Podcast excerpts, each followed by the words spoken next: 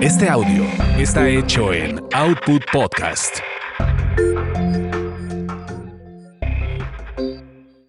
Las chicas listas revisan, planifican, emprenden y sobre todo toman buenas decisiones.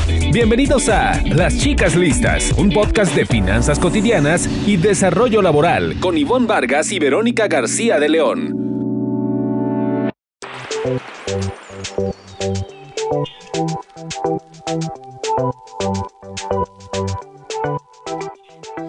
Gusto me da saludarlos. Estamos en otro episodio de eh, el podcast Chicas Listas. Soy Ivonne Vargas y me da muchísimo gusto también saludar a mi partner in crime, a mi colega en esta en este podcast, Verónica García León. ¿Cómo estás, Vero? Hola, Ivona. Pues también muy contenta eh, gracias por esa, por ese calificativo de me hace sentir más cercana. Muy contenta de estar aquí y pues fíjate que este día que estamos grabando el episodio es 11 de febrero y hoy se festeja, bueno, no, se conmemora eh, una fecha que tiene que ver con las mujeres científicas y tecnológicas. Estoy buscando el, el nombre pero tú dinos, Ivonne. Es, es el Día Internacional de las Niñas en la Ciencia. Exacto. Y eh, pues vamos a estar platicando de este tema, pero antes, como ya es costumbre, me gustaría recordarle a todas las personas que nos escuchan, las chicas y los chicos listos, listas, listos, que nos comenten y nos den eh, pues sugerencias de temas a través de nuestras redes sociales. En Twitter nos pueden encontrar como arroba las chicas listas y en Instagram como chicas listas podcast y arrancamos este nuevo episodio, Vero. Arrancamos.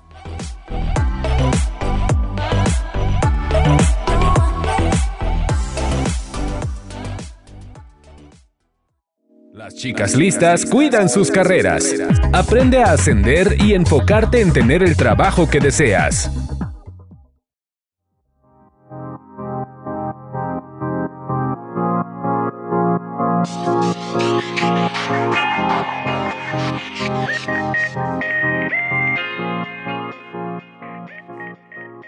Pero pues ya bien tú comentabas al arranque de este, de este episodio que estamos en la celebración de las niñas en la ciencia y yo creo que este es un, un tema que, que, ha ganado mucho revuelo, ¿no? Últimamente la parte de las mujeres en las carreras llamadas STEM, bueno, nada más por ahí hay que recordar que es un acrónimo en inglés que se refiere a las carreras de ciencia, tecnología, ingeniería y matemáticas. Y bueno, pues el revuelo es que así como hay una brecha muy marcada entre salarios hombres-mujeres, entre ocupar eh, posiciones de mayor responsabilidad, pues también hay una brecha muy grande entre eh, mujeres que eligen estas carreras con respecto a los hombres. ¿Qué pasa acá? Y nada más, digo, hasta aquí voy a dejar el, comentario. Yo creo que el gran revuelo está en, en buena medida en que estas carreras están teniendo una salida pues salarial, profesional, mucho más eh, destacada, ¿no? Estamos viendo a más mujeres en carreras que son hoy las más afectadas por la pandemia, servicios, turismo, comercio, o sea, actividades profesionales que hay una saturación muy importante de mujeres, no están ahí los mejores salarios hoy, no están ahí las mayores oportunidades profesionales como lo están en las carreras STEM a nivel global. Entonces, pues bueno, estuvo, se me hace interesante que por esta fecha y por lo que están representando estas carreras, tengamos el episodio de, de esta ocasión dedicado a las mujeres en las carreras STEM. Exactamente. Y pues a las expertas que entrevistamos, precisamente lo que les preguntamos es, eh, eh, es qué pasa, ¿no? ¿Por qué esta tendencia en la que eh, la mujer parece rezagada o excluida o, no sé, dejada de lado de estas carreras? o que finalmente hay una predisposición o optamos una tendencia a optar por, por carreras más ligadas al servicio, ¿no? Así es, es, es un eh, tipo de um, imposición o un tipo de influencia, vamos a llamarlo así, una influencia sociocultural, de eso nos van a estar platicando nuestras dos especialistas, eh, pero ¿cómo es que el entorno determina? Aunque tengas, ya lo vamos a estar platicando, pero aunque tú tengas esa eh, facilidad o naturaleza para las actividades, para las competencias STEM, terminas escogiendo otras carreras por esta influencia, por ese entorno. Ya lo vamos a platicar, pero ¿qué te parece, Vero, si, bueno, pues nos arrancamos ya con nuestra primer especialista? Eh, estuvimos conversando con Graciela Rojas, quien es fundadora del movimiento STEM México. Y pues ella nos cuenta un poco cómo es el panorama. Eh, pues lo que te puedo platicar es que eh, de acuerdo a los últimos informes de UNESCO, a nivel mundial, solo el 31% de los estudiantes de estas áreas de STEM, de estas áreas de ciencias, tecnología, ingeniería y matemáticas, eh, son mujeres. ¿no? Específicamente en todas las ingenierías o las vinculadas a las TIC, únicamente el 3%. Entonces la brecha es enorme.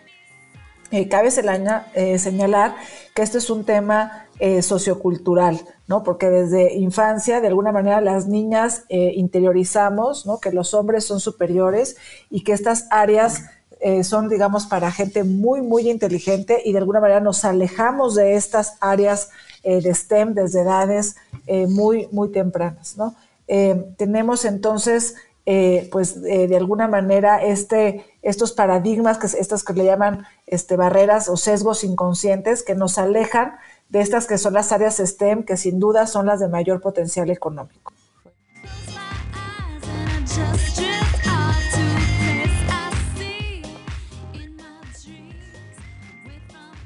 Fíjate, Vero, que esto que menciona, que nos comparte Graciela, ¿no? Que aparte, pues es un movimiento que de veras está muy cerca, le sigue muy de cerca la pista a cómo van eligiendo mujeres carreras en estas áreas y luego cómo se desarrollan. Algo que ella nos, nos compartió es cómo se da esta influencia psicológica, ¿no? A través de estudios que han realizado, hay, una cifra que a mí me llama mucho la atención y es eh, cuando se ha entrevistado a familias, el 35% de las familias eh, esperaría que su hijo escoja eh, una carrera, hijo o varón, escoja una carrera orientada a, STEM y eh, solo 13% de las familias espera e impulsa a sus hijas para que se vayan a esas áreas, ¿no?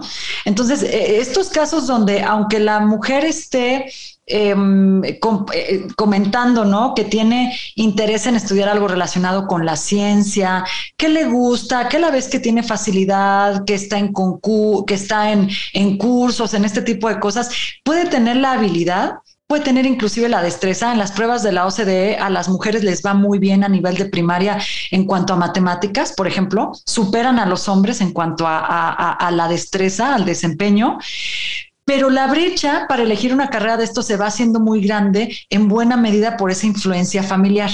Porque cuando ya platicas esto con las familias, de repente las familias dicen, ah, no, tú aunque tengas facilidad, no te quiero ver en un entorno mayoritariamente masculino.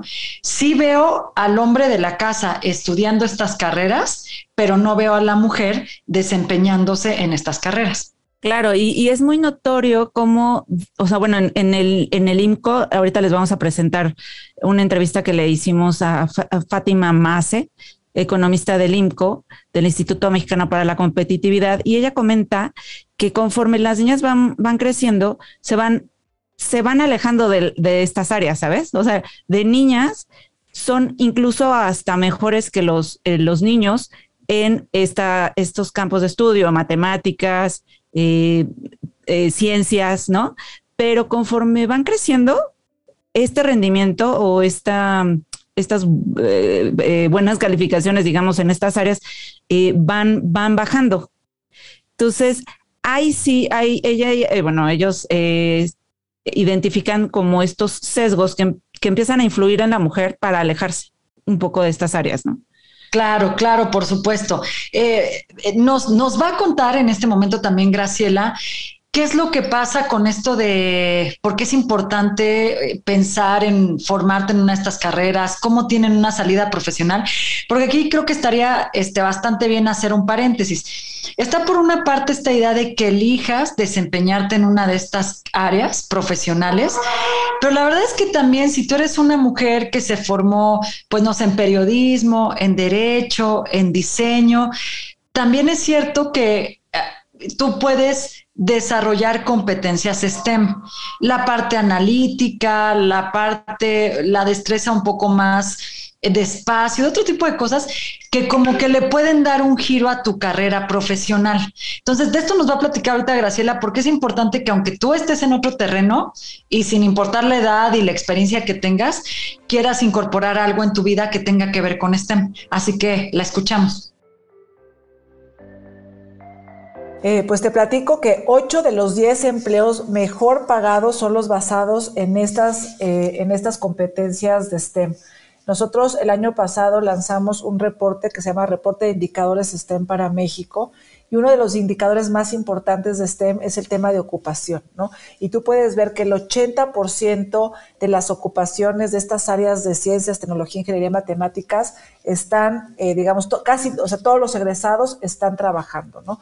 Eh, y que son los empleos eh, mejor pagados. Sin duda, el contexto laboral cada día va cambiando más, la tecnología va transformando los entornos en donde trabajamos y claro que el COVID-19 no ha hecho más que hacer evidente eh, que este tema de, estas competencias son indispensables para enfrentar los retos de este, de este siglo. Y, cada vez más son las más requeridas en los, en los empleos, ¿no? Eh, el Foro Económico Mundial marca como las habilidades STEM como las más eh, importantes para enfrentar este siglo, que son creatividad, pensamiento crítico, resolución de problemas, alfabetización de datos, computación informática, trabajo en equipo, que todas estas son las que le llaman las competencias eh, STEM.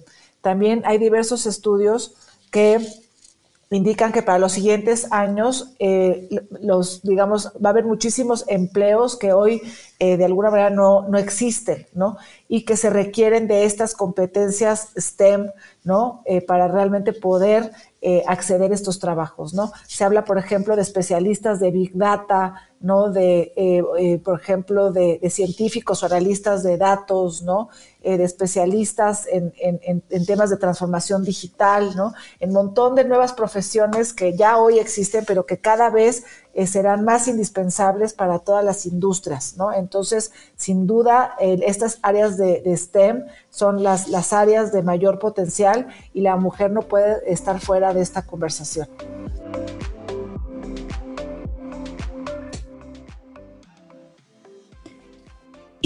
Y, bueno, sí, es, esto confirma un poco lo que, lo, de lo que estábamos eh, platicando y aporta un poco más de información esta entrevista que te, que, te comento que le hicimos a Fátima Mase, en la que ellos hacen, elaboran este, este estudio eh, precisamente se llama, déjame le digo, eh, les digo, eh, ellos dicen que, que, tres de cada diez profesionistas en México son, son mujeres, ¿no? Creo que esa cifra la dio también Graciela.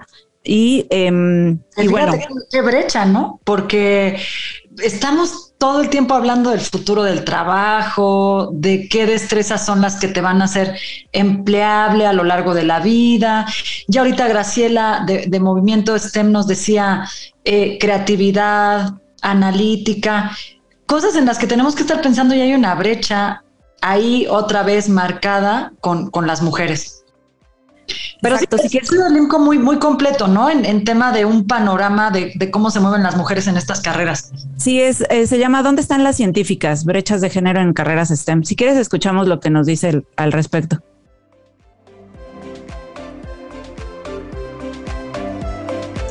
Uno de los hallazgos más importantes de este estudio que acabamos de presentar es eh, que las brechas, esta brecha de género en eh, las mujeres que, las pocas mujeres que hay dentro del mundo STEM o dentro de las egresadas STEM, pues es una brecha que viene desde la infancia. Cuando analizas los resultados de las pruebas eh, de Planea, vemos que en la primaria a las niñas les va mejor que a los niños. En secundaria esta situación se revierte, a los niños les empieza a ir mejor que a las niñas en bachillerato, esta situación ah, e, empeora, digamos, la brecha en, los resultados de matemáticas se amplía y además eh, impulsa a que menos mujeres expresen un interés por este tipo de carreras o que incluso pues se animen a entrar a, a este tipo de programas.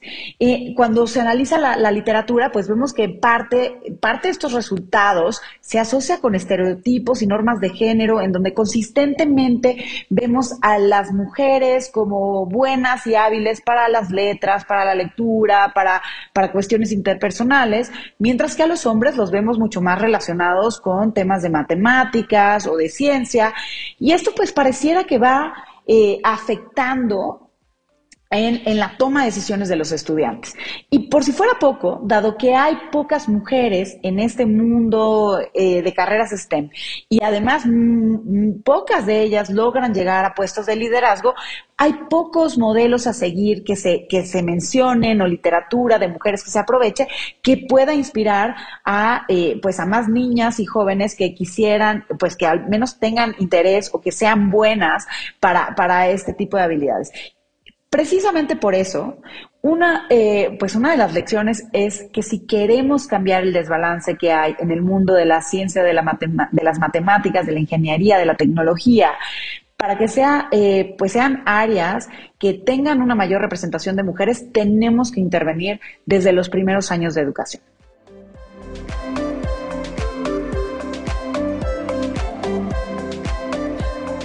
Claro, yo, yo coincido con ella porque es en los primeros años cuando todavía puedes influir un poco en la predisposición que tienes hacia áreas de interés, ¿no? O sea, ya después tú misma, por toda esta influencia de la que hablan, uno misma mismo ya no va a elegir ese tipo de áreas, ¿no? Y vas a decir, no, bueno, es que yo estoy hecha, yo estoy hecha para las humanidades, ¿no? Para las ciencias sociales, para el periodismo, para la comunicación, para tantas y tantas este, carreras que no es que sean malas, pero que donde pues están saturadas, donde los salarios son menores y pues ese es el punto, ¿no? Eh, ¿Cómo cerrar la brecha?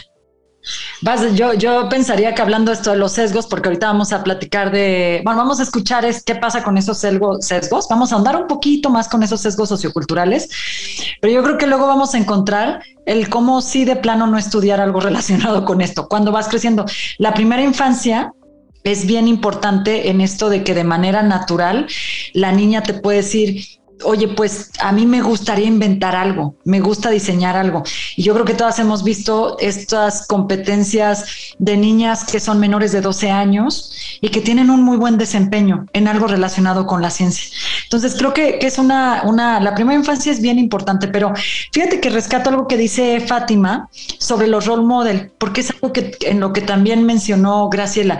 Es importante que, eh, pues, si tú estás con esta inquietud de estudiar algo relacionado con ciencia, tecnología, matemáticas, también puedas tener como complicidad con otra mujer, a lo mejor una persona que ya estudió esa carrera, eh, en tu propia familia, ¿no? ¿Qué, tal que en esa familia todos son, este, pues todos son ingenieros? Es más fácil a lo mejor que te van a respaldar pero si en esa familia son de todos otra profesión, ahí el, primer ejemplo, la primera persona que te tiene que respaldar, te va a decir, no, no estudies ahí, es un ambiente masculino, es un ambiente donde vas a sufrir mucho bullying, es cosas de esta, ¿no? De esta naturaleza. Entonces, tener un rol model es importante. En Fundación STEM, fíjate que tienen una iniciativa muy interesante porque buscan a mujeres en estas carreras ya hacen muchas pláticas con jovencitas,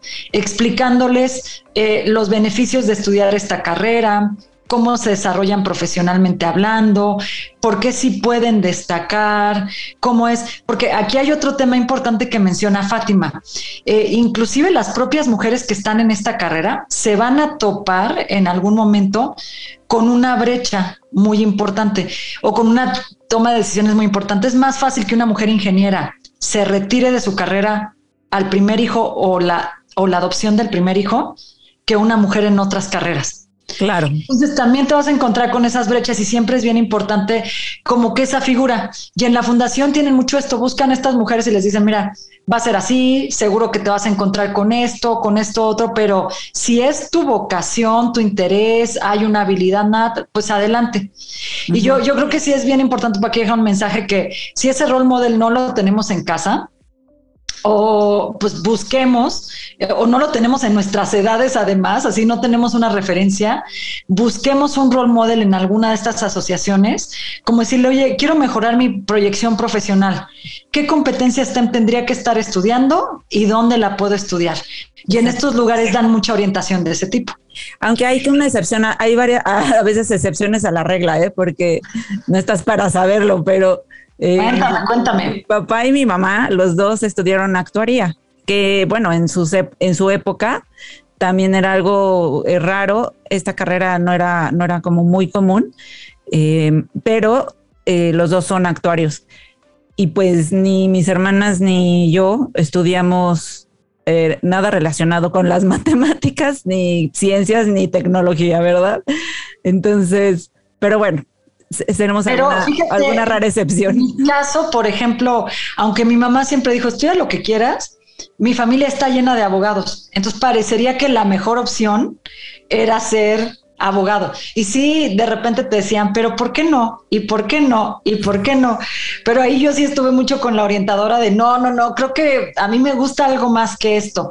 Pero ¿cuántas niñas de repente dicen, bueno, ya lo que diga mi familia, ¿no? Entonces este, pues es importante. Vamos a escuchar a Graciela que ahonda un poco más en este tema de cómo romper esas cosas culturales, esos sesgos. Hemos estado hablando mucho de sesgos en las chicas listas.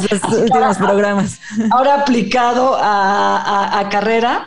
Vamos a escucharla a ver qué recomendaciones y qué recomendaciones nos da Fátima también para, pues, para romper con esa parte sociocultural. Tienen que desarrollar estas competencias STEM desde edades muy, muy tempranas, eh, para que realmente, porque desarrollar habilidades en primera infancia hace que puedas desarrollar habilidades durante toda la vida, ¿no? Y hay algunas estrategias que nosotros hemos visto que son, pues de alguna manera muy pertinentes para ir rompiendo estos estereotipos eh, o estas barreras de, de género, ¿no? Por un lado está el tema de inspiración y contexto, eh, yo siempre eh, eh, comento un poco de broma y un poco en serio que yo no soy STEM, yo estudié administración de empresas y vengo de tres hermanos ingenieros, papá ingeniero, ¿no? Y al final escogí administración de empresas justamente por este tema de que las ingenierías eran exclusivas para hombres, ¿no? Y, yo, y lo que comento es que a mí no me dijeron que si me aprendía la tabla periódica de memoria podía, eh, podía cambiar el mundo, ¿no? Y, realmente lo creo. O sea, si les damos contexto a las chicas eh, que, de que el poder que tienen estas áreas de STEM, sin duda se pueden involucrar para realmente eh, pues ser parte de, estas, ¿no? Este concepto de promover historias exitosas es fundamental para que a las niñas les ayudemos a visualizarse a sí mismas reconociendo este camino de éxito, ¿no? lo que ya también comentamos, el tema de eh, combatir falsos estereotipos en general de las áreas STEM, pero eh, eh, principalmente en el tema de, género es importante. crear estos espacios inclusivos y esto significa no dar las mismas oportunidades, sino lograr los mismos resultados. Entonces debe de haber acciones tangibles, intencionados, para de alguna manera lograr este, cambiar estos eh, en las universidades, en, todas las, en todo el sector educativo. Y nosotros tenemos todo un tema de, talleres enfocados a estos temas de, inclusión que pueden abonar a que, a que haya espacios donde las mujeres puedan desarrollarse con acciones muy específicas. ¿no? Eh, también creo que es importante todo el, tema de desarrollo con, docentes, eh, es, es, importante porque de alguna manera el, gran, eh, por, un lado puedes inspirar, claro, estas niñas desde casa, pero hay que recordar que pues pasa un montón de tiempo en la, en la escuela, ¿no? Y aquí el docente es fundamental para que pueda de alguna manera inspirar a que ellas sigan, a impulsarlas, a promover, ¿no? Que realmente sean parte de estas áreas de, de STEM es eh, eh, fundamental, ¿no?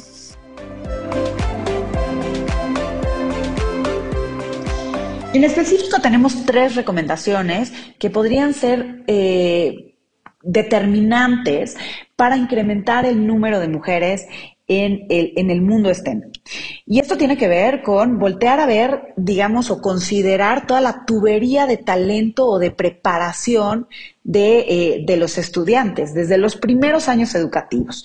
En primer lugar, en primaria eh, es importante añadir la perspectiva de, de, género en los contenidos de matemáticas y ciencias, de tal manera que se puedan integrar mejor las historias de matemáticas, científicas, ingenieras destacadas, y no nada más las famosas, sino también pues aquellas que están, digamos, cerca de la comunidad o incluso eh, pues darle más reflectores a aquellas niñas o jovencitas que tienen interés y fortalezas en estas áreas de estudio como la matemática, las matemáticas y la ciencia para que puedan inspirar al resto de sus compañeras.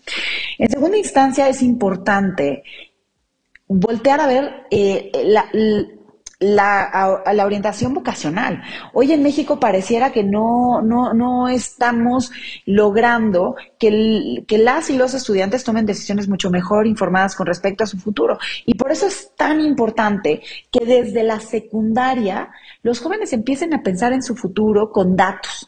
Eh, compara carreras, una herramienta del IMCO, en donde se ve cómo pues, las perspectivas profesionales de, para diferentes áreas y para diferentes carreras, pues busca hacer eso ponerle datos a la conversación y que los estudiantes desde sus desde desde la secundaria que todavía es parte de la educación básica puedan elegir mejor eh, las opciones de bachillerato o de preparatoria e incluso pensar en toda una ruta profesional como elegir una carrera técnica o una licenciatura.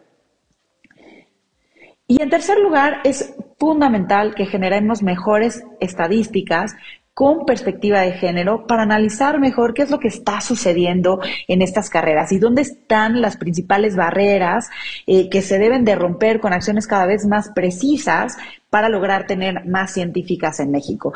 Y en este sentido, pues los gobiernos eh, estatales y el federal pueden jugar un rol fundamental para, eh, pues, para generar este tipo de información y darle seguimiento a a los egresados de estas carreras y además, eh, pues también para vincular mejor el sector productivo con el sector académico de tal manera que eh, en los estados y en el país se genere pues el talento que realmente se necesita para satisfacer estas necesidades en, en las empresas y los centros de trabajo.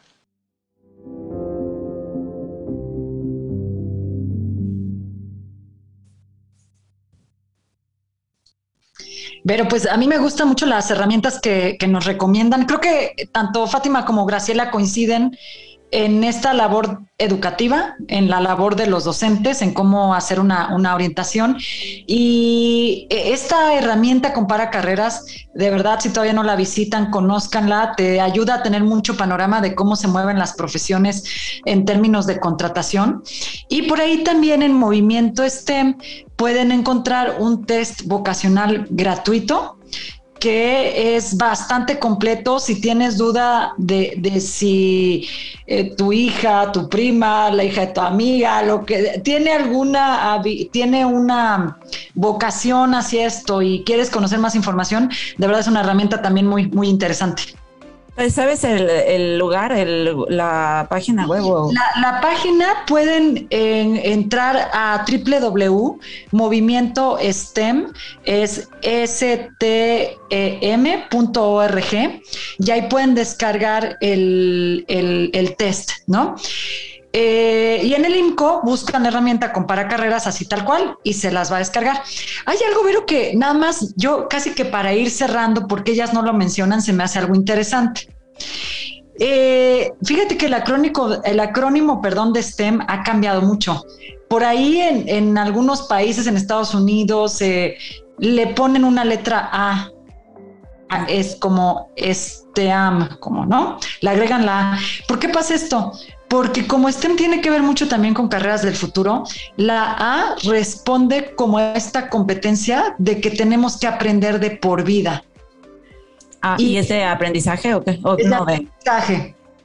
Entonces, agregas, este, bueno, en realidad en la traducción sería arte, Ah, arte. Diseño. Y tiene que ver, con, porque luego por ahí preguntan, pero tiene que ver con que también entran las carreras de arte y diseño.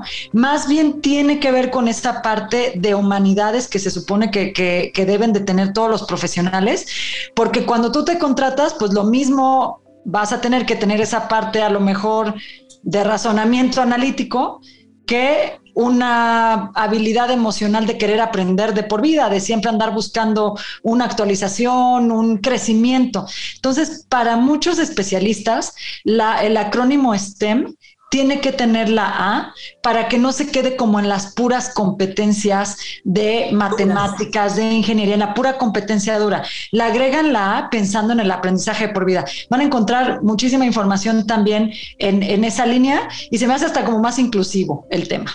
Oye, está interesantísimo lo que dices, porque finalmente volvemos, vamos a, un tema que no vamos a desarrollar ahorita, pero que es uno que hemos comentado de pronto, que es el de las habilidades blandas, las soft skills famosas, ¿no? Que nos adentra en un área también mucho más humanista o mucho más eh, soft, pero no soft por menos importantes, ¿no? Eh, y en ese punto me gustaría hacer un, un apunte eh, que, es eh, en una entrevista que, hice recientemente a Lorenza Martínez, que ella es CEO de, de Actinver, del Banco Actinver. Ella es economista eh, muy reconocida y en, una de las preguntas, ella habla de que sí se tuvo que meter a, a enriquecerse más en la parte de soft skills porque estaba muy orientada a la parte técnica, a la parte dura de la economía, y a la hora de ser líder, sí vio que ese era una, un punto flaco que tenía por ahí. Entonces, o sea, sí abrevó más en esta área de soft skills para generar más empatía y todo como líder. Entonces, bueno, era nada más como un, un apunte ahí. Y este, y bueno, pues me encantó este tema, Ivonne. Ahora y seguramente si tenemos sobrinos chiquitos o hijos pequeños, estaremos viendo cómo orientarlos más hacia, hacia estas carreras, ¿no? Seguro que sí, yo creo que es un tema de verdad que eh, no es o sea, falta mucho para agotarle. A ver si damos una segunda vuelta. Por lo pronto, Vero, pues nos despedimos. Estamos cerrando este episodio de Chicas Listas.